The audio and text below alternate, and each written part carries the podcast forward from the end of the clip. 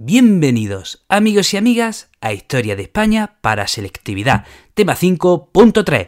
Mi nombre es Juan Jesús Pleguezolo, soy profesor de Historia de Instituto y estoy muy, muy, muy feliz de estar una vez más con todos vosotros.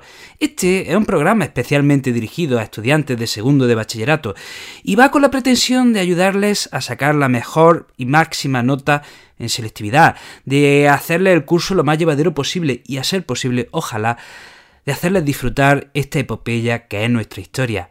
Antes de empezar con el programa, dos recordatorios muy importantes. Este es el tema 5.3, es decir, antes has debido escuchar el tema 5, que es el tema principal, luego está el tema 5.2, que profundizamos en esa época, y ahora vamos a seguir profundizando en el tema 5.3. También, si te gusta cómo cuento la historia, si te gusta cómo veo la educación, puedes adquirir mi libro como una historia en Amazon. Te dejo el enlace en las notas del programa.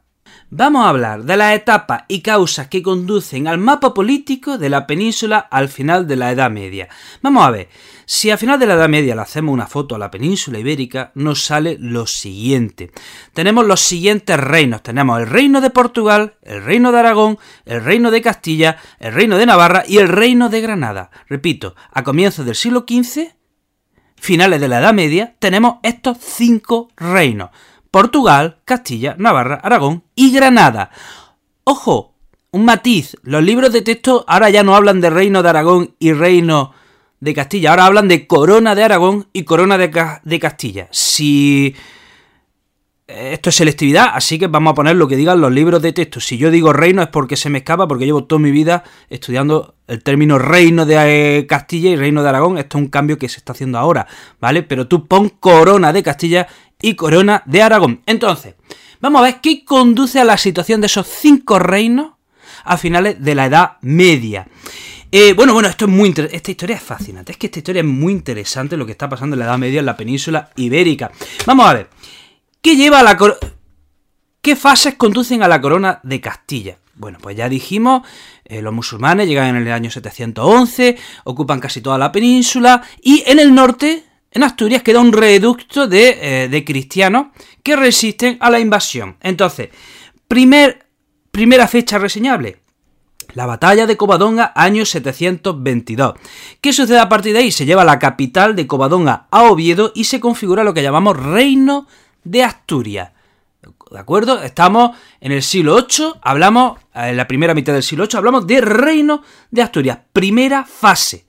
Más adelante llega un rey que se llama Alfonso III y que lleva la frontera del reino de Asturias hasta el río Duero. Y luego tenemos un rey que a comienzos del siglo IX que se llama Ordoño II, que lleva la capital de Oviedo a León. Y ahora ya hablamos de reino de León. Repito, primero hablamos de reino de Asturias y a partir del traslado de la capital por Ordoño II de Oviedo a León a comienzos del siglo IX hablamos de reino de León. Bien, ¿qué pasa? Que en ese reino de León, a partir del año 932, surge un territorio que llamamos Condado de Castilla. Repito, Condado de Castilla, que lo lleva el conde Fernán González. Eh, ¿Qué sucede con ese condado de Castilla? Bueno, por unos avatares de la historia, primero se une a Navarra, luego se separa, de manera que eso que fue condado de Castilla, en el año 1035 ya llamamos Reino de Castilla. Repito, año 1035 hablamos de Reino de Castilla. Entonces tenemos que lo que primero fue Reino de Asturias, que luego pasó a llamarse Reino de León, ahora ya está dividido en Reino de León y Reino de Castilla. ¿Y qué pasa ahora con León y Castilla? Bueno, pues que empieza un proceso en el que se unen, se separan, se unen, se separan, se unen, se separan. Entonces, por ejemplo, tenemos que con Alfonso VI, Alfonso VI consigue reunificar los reinos de Castilla y León. Y con Alfonso VI, bueno, pues se ocupa, se conquista Toledo, año 1085. Luego tenemos que con Alfonso VII se vuelve a dividir el reino. Y llega, por ejemplo, Alfonso VIII, que protagoniza eh, la, la, gran victoria en la batalla de las Navas de Tolosa, año 1212. Y atención, atención, atención, llegamos al año 1230 y con Fernando III el Santo se unifican Castilla y León significan, repito, en el año 1230, significan Castilla y León y ya empezamos, ahora ya sí, hablamos de la corona de Castilla. Repito el proceso. Primero, reino de Asturias.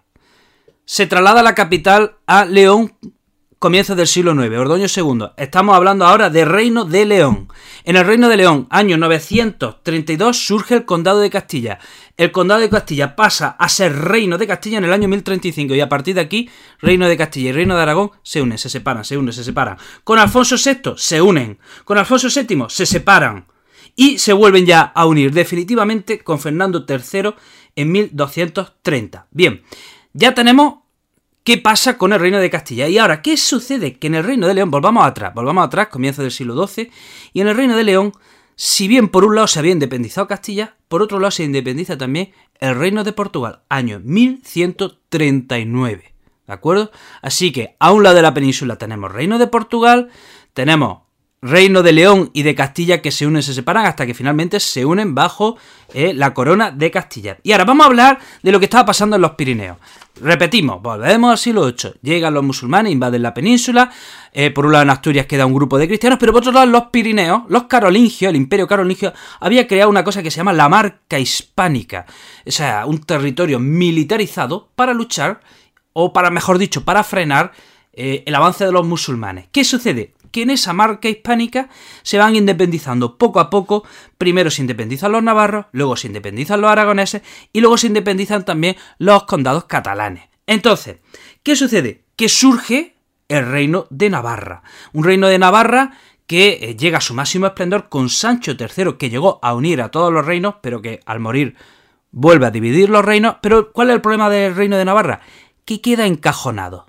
Entre el avance de Castilla y el avance de Aragón el reino de Navarra queda encajonado. Luego tenemos que hablar del reino de Aragón. ¿Qué tenemos que, ¿Quiénes tenemos que destacar del reino de Aragón? Por ejemplo, Alfonso I el Batallador, que toma Zaragoza en 1118 a los musulmanes. Y tenemos que señalar eh, el matrimonio de Ramón Berenguer IV, conde de Barcelona, con la hija del rey de Aragón, Petronila, porque el hijo de ambos será Alfonso II en 1162. Y este, y este Alfonso II en 1162 hereda el reino de Aragón y los condados catalanes. Y ahora es cuando hablamos ya de corona de Aragón. Tenemos que destacar también de, la corona de Aragón a Jaime I, el conquistador, que va de 1208 a 1276, porque ocupa, por ejemplo, Valencia y las Baleares. Y luego, por último, tenemos que destacar el reino de Granada. Ya conocemos el reino de las fases que llevan al reino de Granada. Al Andaluz primero fue el Emirato de Córdoba, luego fue el Califato de Córdoba, en el 1031 se desmembran, al andaluz se, desmembra en reinos independientes que llamamos Taifa, luego llegan los almorávides, que son derrotados, luego llegan, vuelven las segundas taifas, luego llegan los almohades, que vuelven a ser derrotados, en 1212, nacen las terceras taifas, y estamos a mediados del siglo XIII, después de la batalla de las Navas de Tolosa, en Arjona nace un. hay un dirigente en Arjona que se llama. que los cristianos llaman Rey Alamar, que funda la dinastía nazarí y funda lo que sería el reino nazarí de Granada. Y estamos, repito, a mediados del siglo XIII, que es cuando nace el reino de Granada y perdura hasta el siglo XV. Entonces, volviendo al inicio, volviendo al inicio, ¿cuál es la situación que tenemos en el siglo XV? En la península ibérica. Tenemos corona de Castilla, tenemos reino de Navarra, tenemos corona de Aragón, tenemos reino de Portugal, tenemos reino de Granada. Y estas son las distintas fases que conducen a la composición de dichos reinos. Sé, sé que esto es lioso con narices, lo sé, lo sé. O sea, acabamos de resumir 800 años en 8 minutos. Pero si eres capaz de quedarte con esas fechas que hemos dicho, con esos acontecimientos más relevantes, pues casi casi que has entendido la Edad Media. ¿eh? Y esto te puede ayudar bastante para el examen.